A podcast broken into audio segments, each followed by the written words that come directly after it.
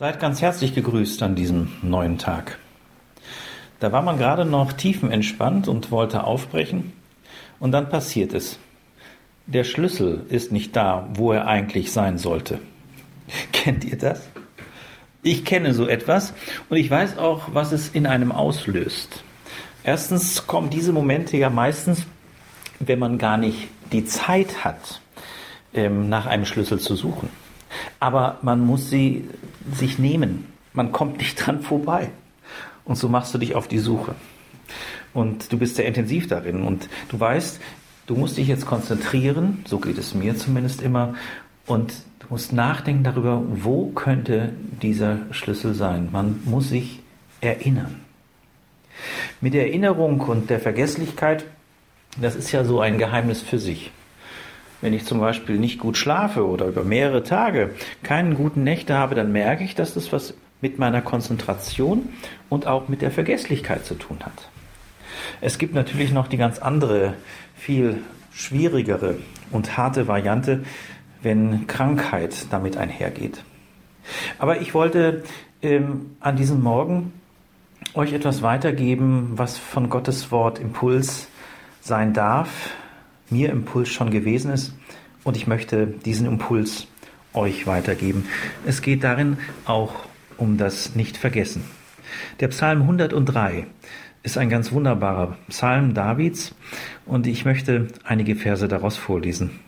Lobe den Herrn meine Seele und all mein Inneres seinen heiligen Namen. Lobe den Herrn meine Seele und vergiss nicht alle seine Wohltaten er vergibt dir alle deine Schuld, er schafft auch die Heilung aller deiner Krankheiten. Er erlöst dein Leben vom Tode, er krönt dich mit Gnade und Erbarmen. Er sättigt dein Alter mit gutem Gaben, er erneuert deine Jugend wie das Gefieder des Adlers. Hier ist jemand vor Gott und es ist ihm wichtig, dass seine Seele, sein Innerstes Gottes heiligen Namen ausspricht und Anbetung bringt. David ist hier unterwegs im Gebet und in einem Loblied über die Barmherzigkeit Gottes.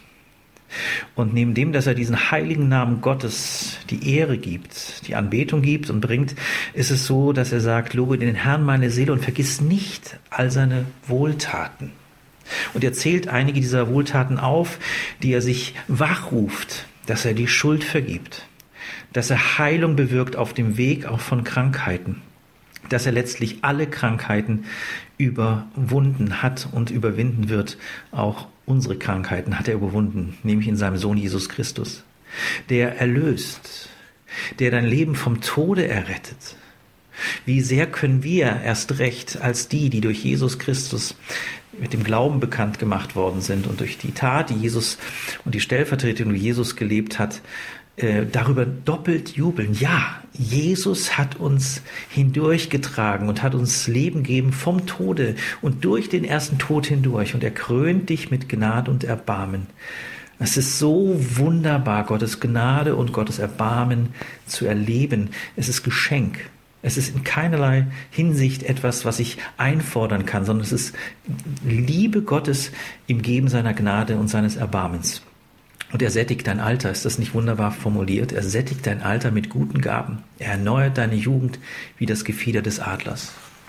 Zurückkehrend auf diesen ersten Gedanken der Vergesslichkeit, der ja hier angesprochen wird, ist es wichtig, dass wir uns erinnern lassen, dass wir uns immer wieder gegenseitig auch an diesem Tag erinnern daran, dass seine Güte jeden Morgen neu ist.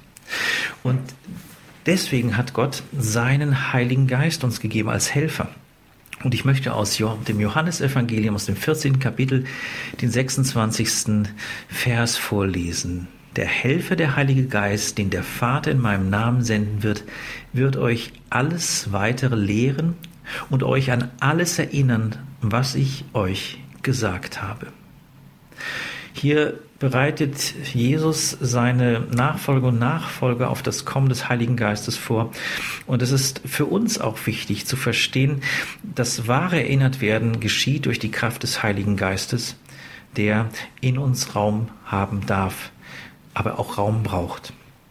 Ich lade dich ein, ich bin eingeladen, diesem Heiligen Geist mehr Raum zu geben, um noch intensiver Gott die Ehre zu geben, ihn einzubeziehen und darüber zu erfahren, oh, da bin ich erinnert worden, vielleicht auch an einen Menschen, durch die Kraft des Heiligen Geistes, dass ich merke, ich darf ihn anrufen, ich darf für ihn beten. Ich darf die Wohltaten Gottes hochheben und sagen, ich will es nicht vergessen, was du Gutes mir getan hast. Ich wünsche euch einen gesegneten Tag.